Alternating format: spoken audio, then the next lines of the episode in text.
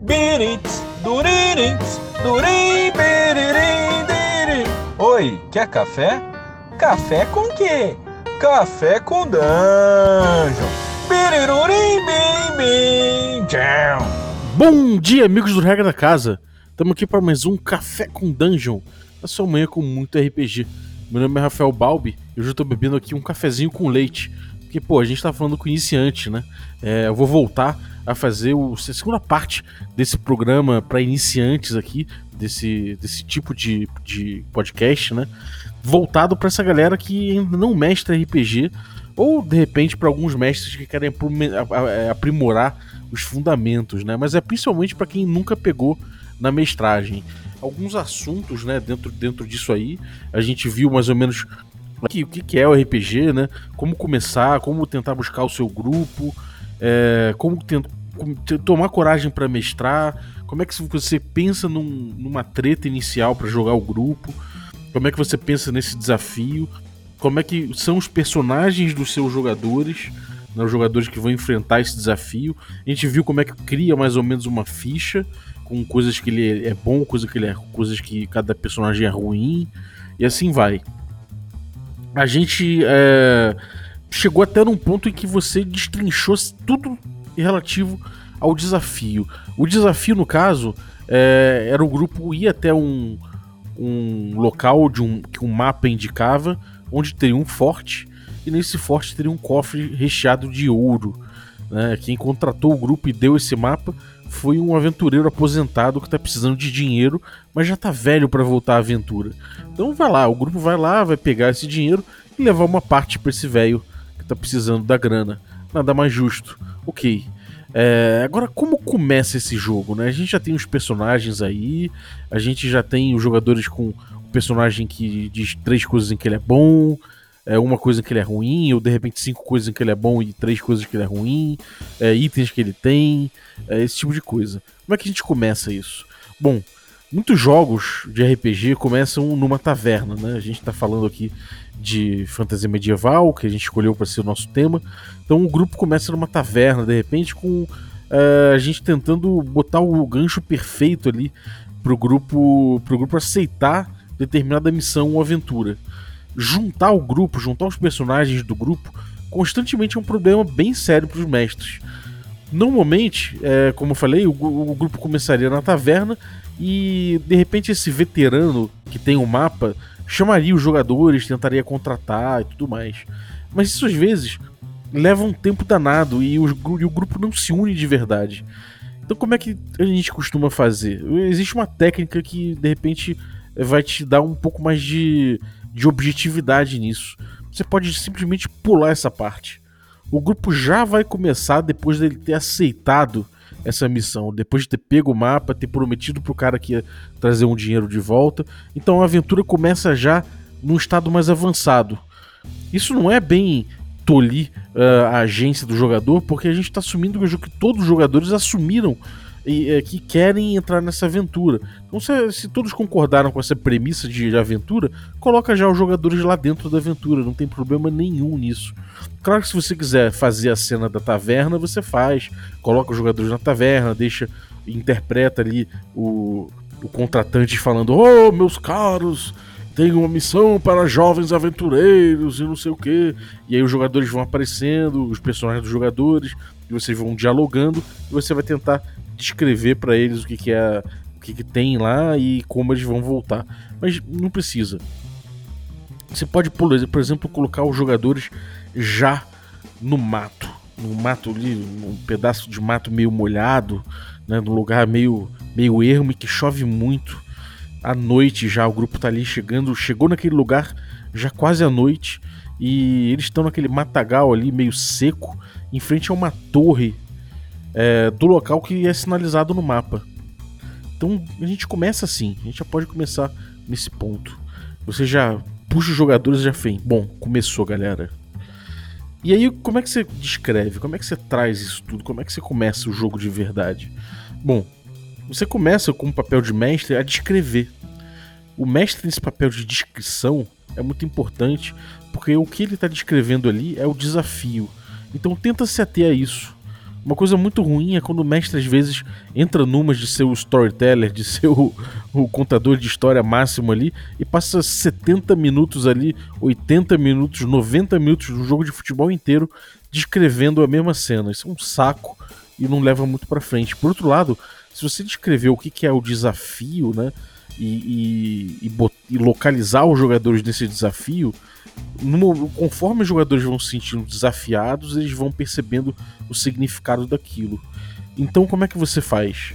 Você pode, por exemplo, começar é, dando uma vista geral do local onde eles estão, é, falando: bom, a torre, vocês estão em frente a uma torre meio destruída, de um forte claramente abandonado, e em volta muito mato. Isso aí já dá para eles um, uma localização geral né, de onde eles estão. Eles estão no matagal, tem uma torre meio destruída e um forte claramente abandonado, que é um pouco o que é um pouco diferente do que tinha de repente descrito no mapa lá, né? O, o forte não, não, precisaria estar com a torre destruída. Isso é um fato novo. É... Ao mesmo tempo é uma oportunidade. Você com isso você pode falar que e essa torre é igual à torre que está desenhada no canto do mapa. Então você já está dando ali uma noção de oportunidade.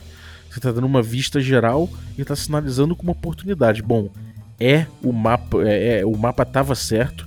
A gente, vocês chegaram nessa torre. De fato, pelo menos a torre está ali, então é provável que o tesouro também esteja.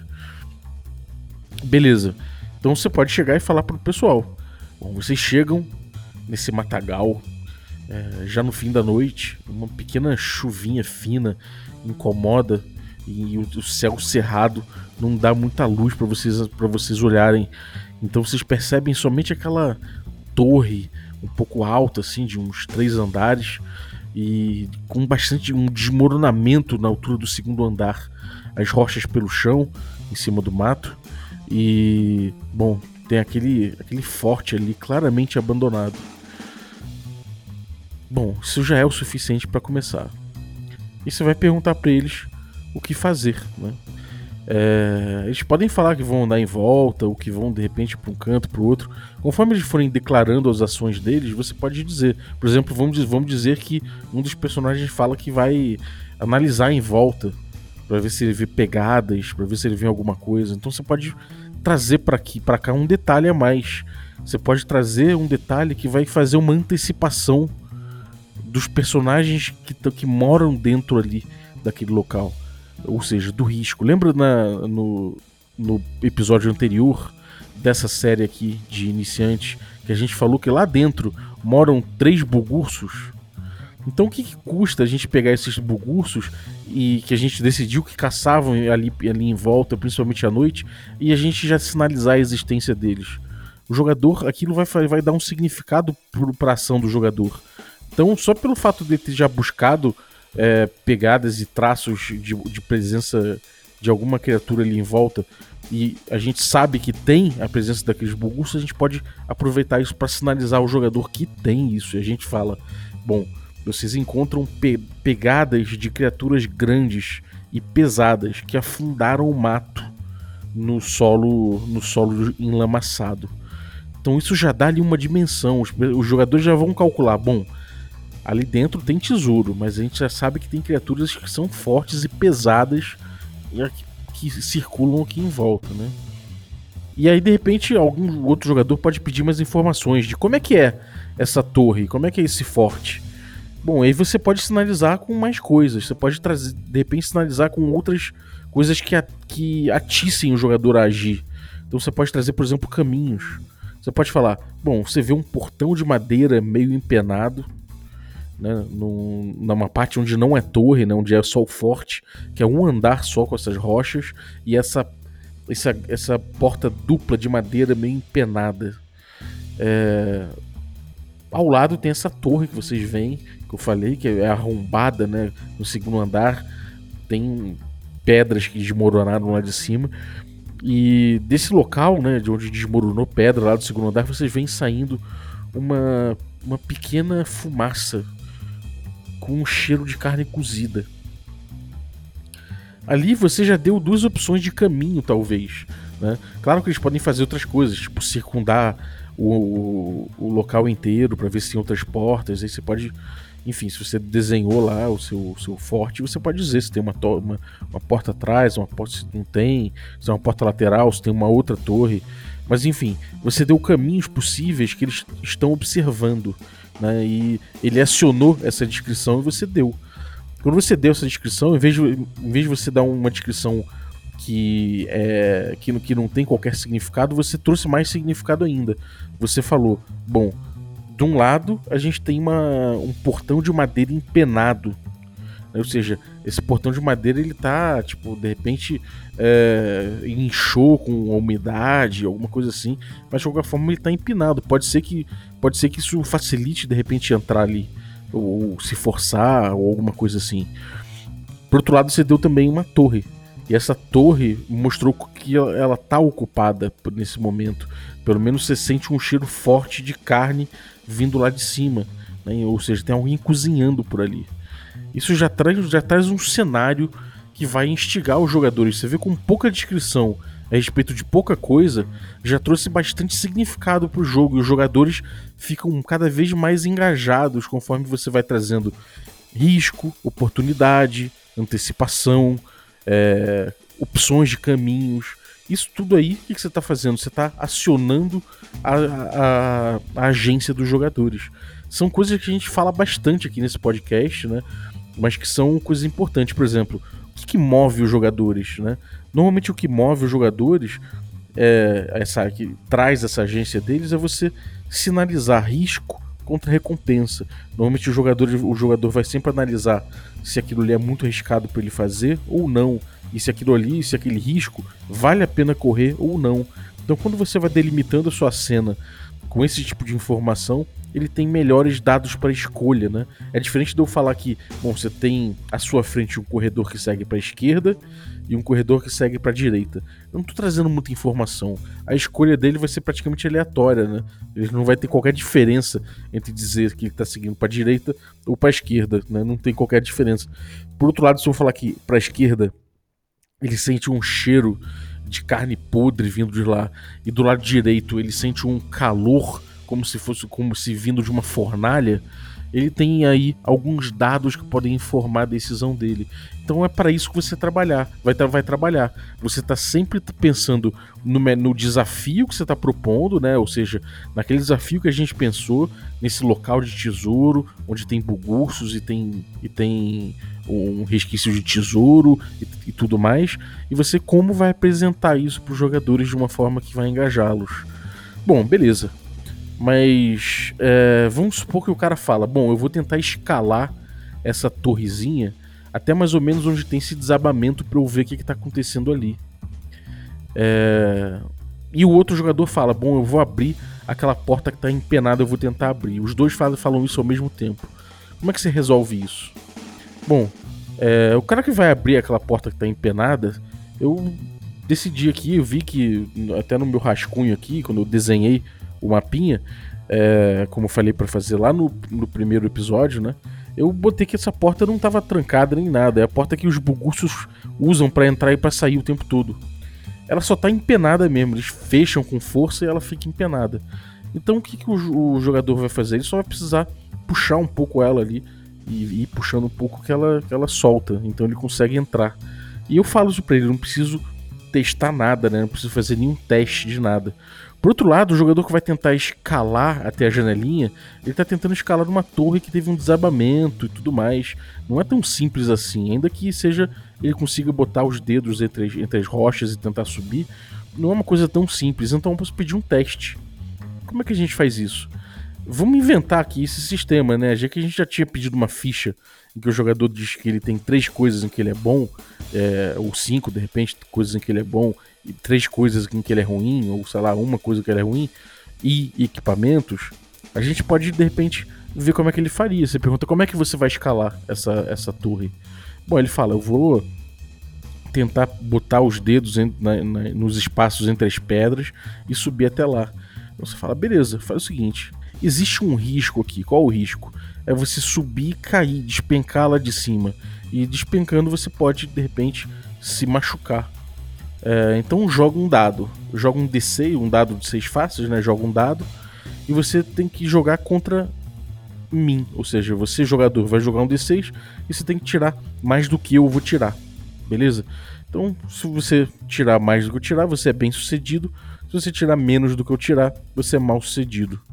É, e aí você cai. Então, uma coisa importante: por que, que a porta empenada eu não pedi teste e aqui eu pedi? Eu pedi porque há um risco inerente a eu subir aqui. Né? E fica muito claro que se eu falhar, o que, que vai acontecer?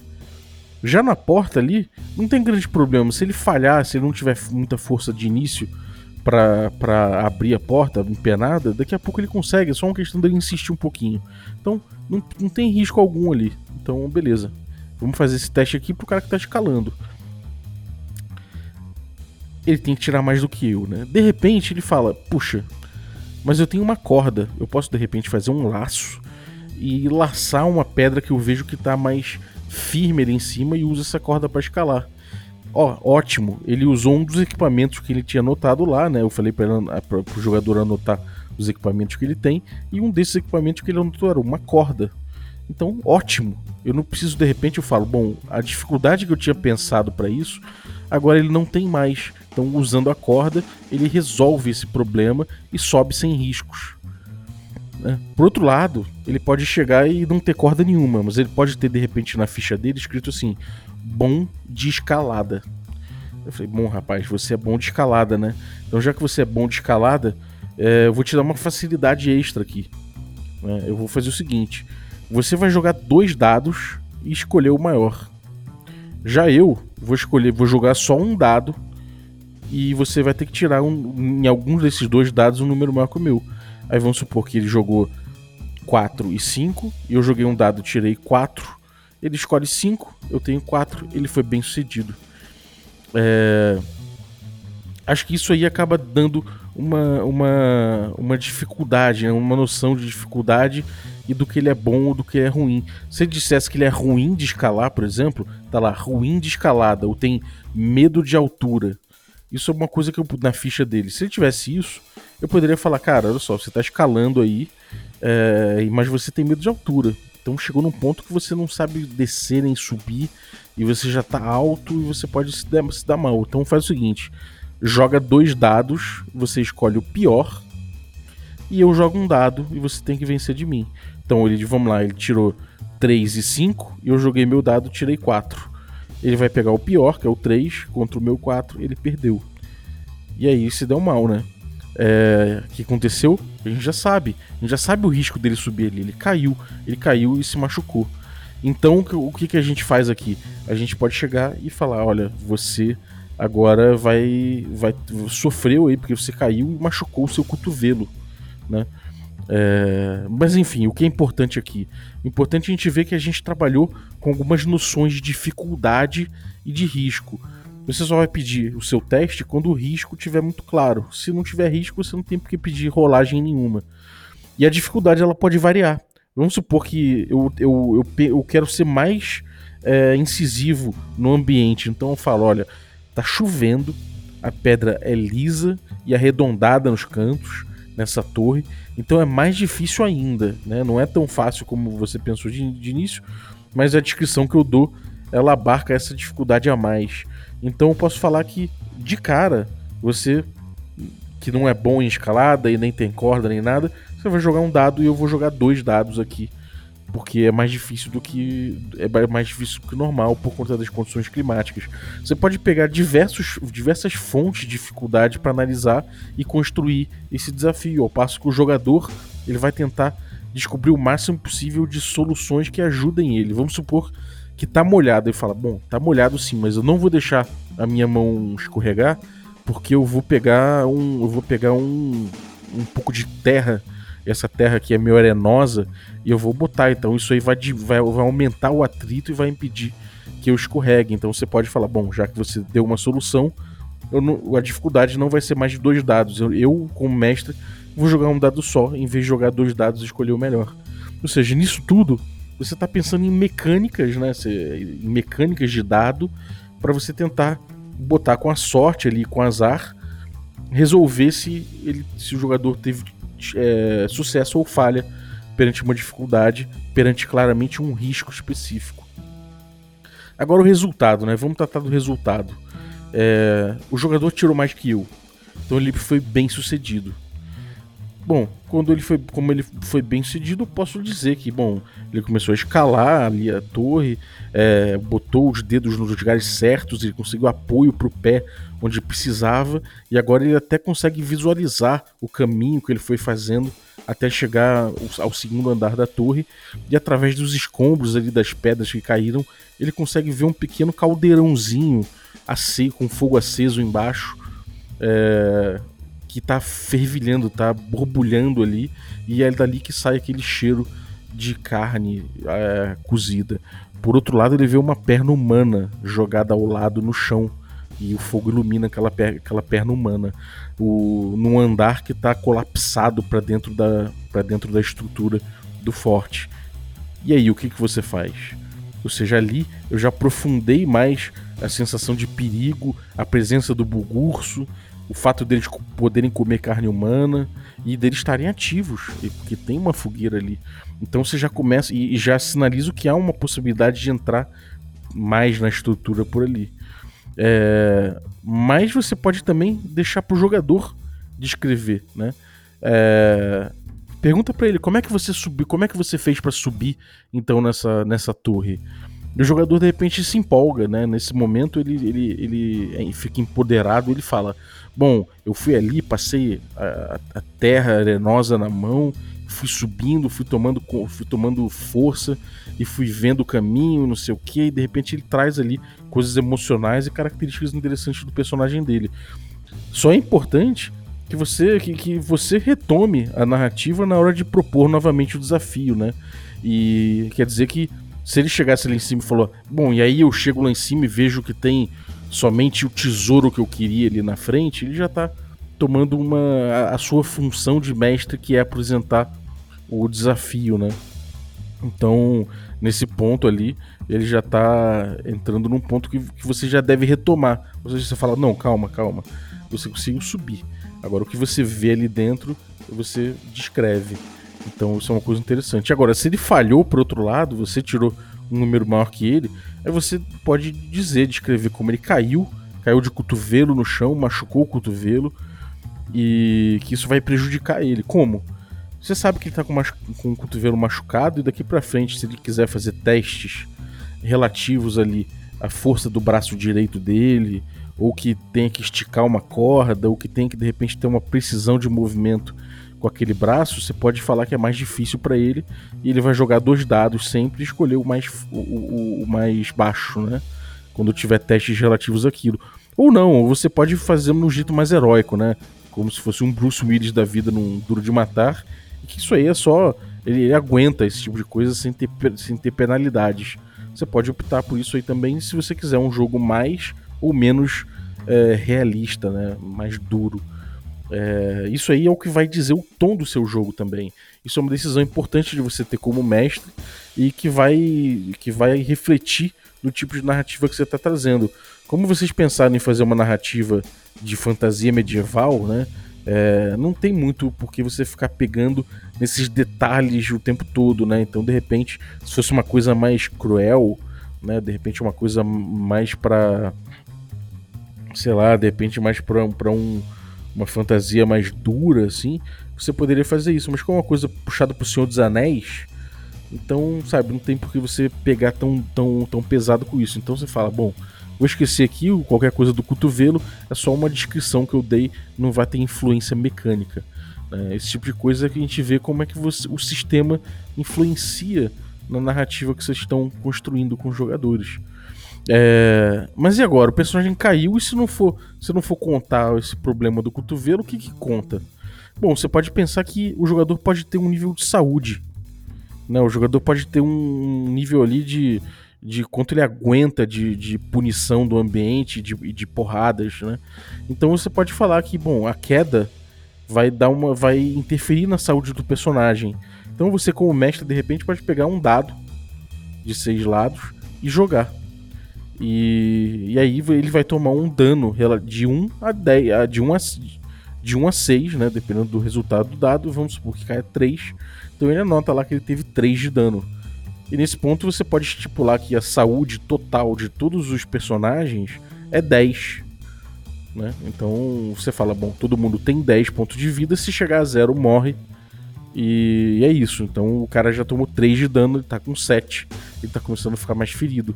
Isso é interessante porque dá um parâmetro de risco maior, né? Ou seja, é, um, é, um, é uma coisa a, a, ao, pro jogador se atentar e não se arriscar tanto, né? Porque senão ele pode tomar mais dano e morrer. Até de coisas que parecem banais, como subir, subir um. escalar uma torre. É.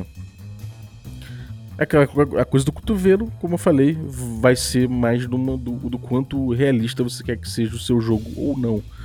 Mas e no caso de combate, né? Vamos supor que o jogador.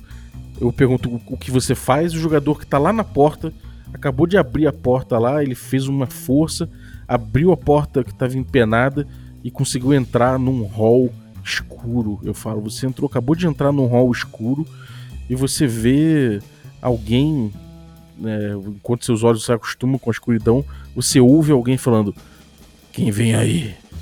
Quem é que tá aí? Falando numa voz bem soturna. É... E aí? O que, é que você faz? Isso pode dar num combate, né? Isso pode dar de repente numa troca de porradaria, se for um. No, no, se for um, um bugurso, né? Se for uma dessas criaturas que comem carne humana e que estão preparados para caça né? Vamos ver no que, que vai dar. No caso, se der combate, como é que a gente resolve? Né? E se for uma interação social, como é que a gente resolve? Bom, vamos ver. A gente está criando esse cenário, esse, esse cenário, esse cenário não, desculpa, esse desafio e esse sistema, esse RPG todo aqui na, na on the fly, né? A gente está criando aqui conforme joga.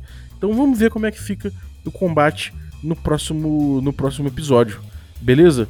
Vamos lá, vamos construindo esse RPGzinho aqui de leve e vendo como é que joga. Claro que eu não vou nem escrever isso aqui, porque eu acho que não, não necessariamente é um RPG que a gente precise lançar, né? É uma coisa que você pode jogar na sua mesa e ir buscando suas próprias soluções. Eu acho que a grande, a grande lição que fica aqui é que o RPG ele não precisa necessariamente ter um grande sistema elaborado previamente. As suas decisões como mestre, né? Elas podem ir pautando o jogo que você está trazendo. É claro que se você tiver um sistema é, previamente construído, os jogadores vão, vão poder olhar ele e opinar também. Ah, eu gosto desse sistema, não gosto.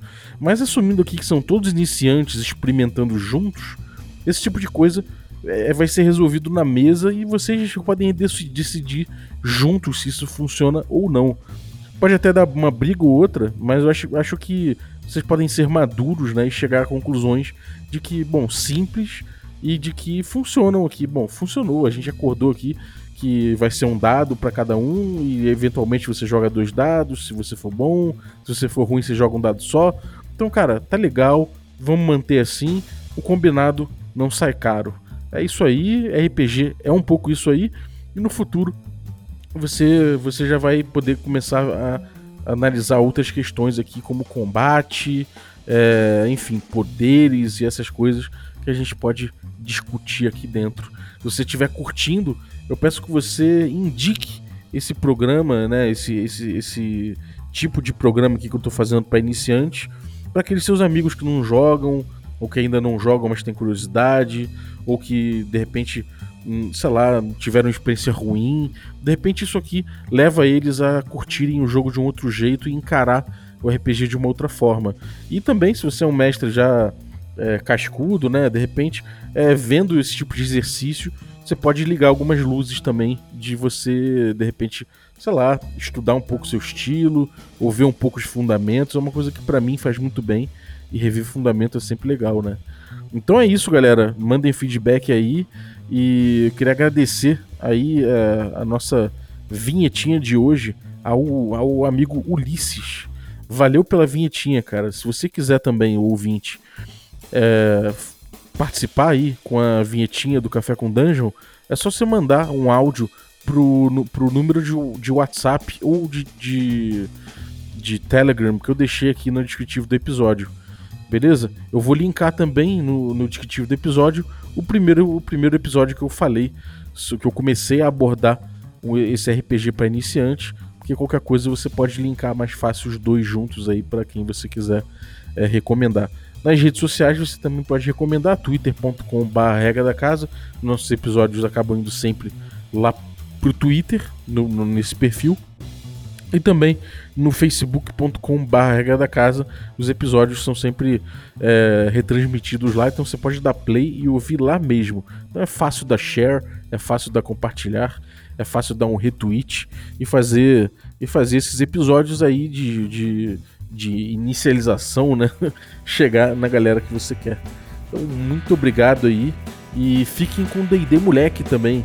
Né? D&D Moleque, quarta-feira, indo ao ar às 21 horas aí com novidades, novidades sobre esse nosso joguinho gravado que, porra, já tem aí nove episódios e a galera curtiu bastante. Então cola com a gente no youtube.com.br regra da casa.